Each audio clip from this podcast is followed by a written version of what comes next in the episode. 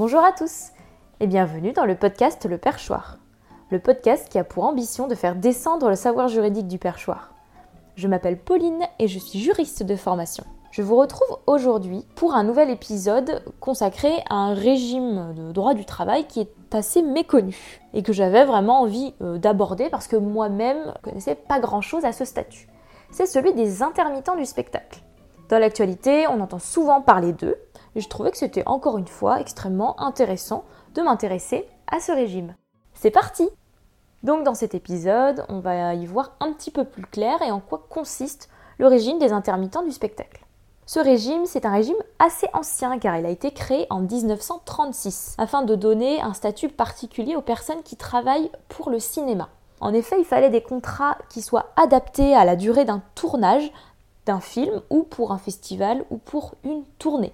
Car c'est pas comme un CDD ou un CDI où euh, on fait un travail de bureau assez classique avec des horaires euh, particuliers, mais plutôt un contrat qui va suivre un événement, comme je vous disais tout avant, un film, une tournée. Parce que le droit n'était pas du tout adapté à leur situation de travail.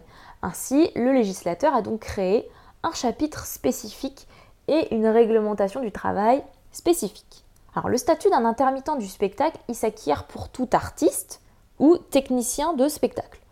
Dans le livre de la jungle, le roi Louis, qui s'amuse à danser et à chanter toute la journée, il peut avoir le statut d'intermittent du spectacle et tous ces singes qui l'accompagnent peuvent l'avoir aussi.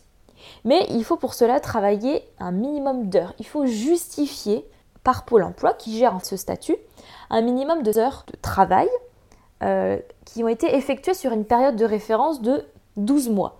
C'est-à-dire que le roi Louis, pendant une période de référence, donc comme je disais de 12 mois, doit avoir travaillé au minimum 507 heures pour pouvoir avoir ce régime. Car ce régime, il donne droit à quelque chose qui est très important et qui justifie aussi le fait qu'ils ont un statut spécifique. Il donne droit au chômage à la fin de chaque CDD terminé. Le roi Louis travaille, il fait plusieurs petites missions, plusieurs tournées dans la jungle, et à la fin de la période de 12 mois, il a 507 heures de travailler.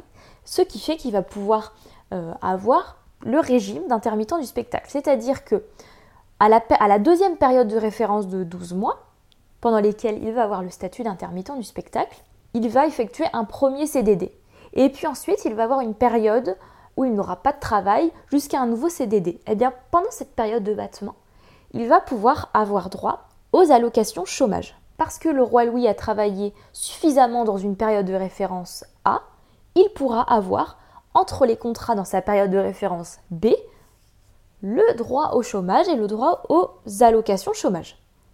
Et pendant cette période de référence B, il devra toujours travailler 507 heures au minimum pour pouvoir avoir droit au chômage entre les contrats sur sa période de référence C.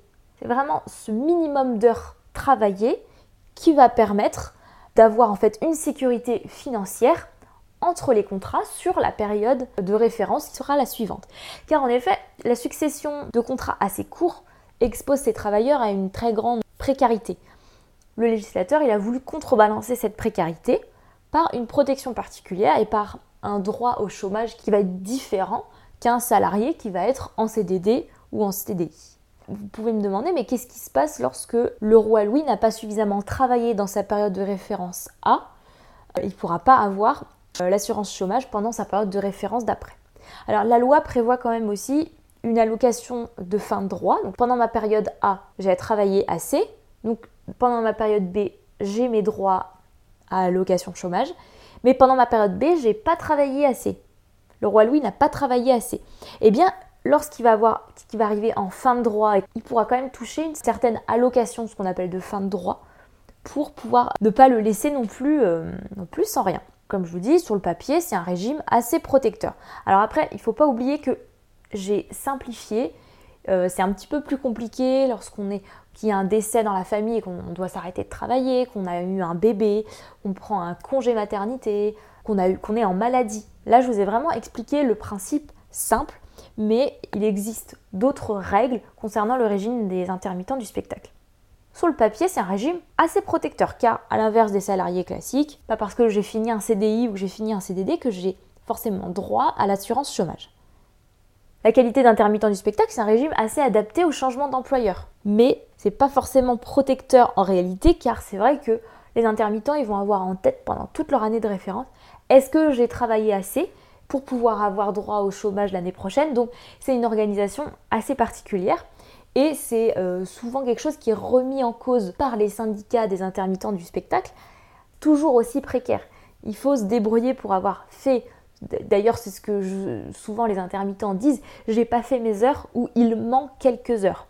Donc c'est vrai que c'est un calcul assez important à faire euh, pour pouvoir prétendre à l'allocation euh, chômage. Donc je vais pas du tout parler de, ce débat hein, qui est encore d'actualité concernant les intermittents du spectacle, mais au moins ça va vous donner plutôt un éclairage sur le fait que oui, les intermittents du spectacle ont droit à une allocation chômage, mais il faut qu'ils travaillent un minimum pour pouvoir avoir droit à cette allocation chômage.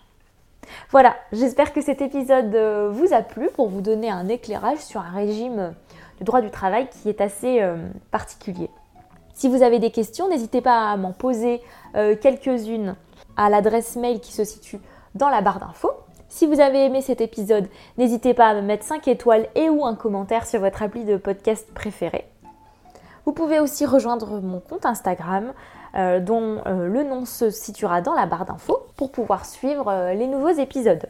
Quant à moi, je vous retrouve même lieu, même heure la semaine prochaine. Et je vous souhaite à tous une bonne matinée, une bonne après-midi, une bonne soirée ou alors une bonne nuit. Je vous remercie et à bientôt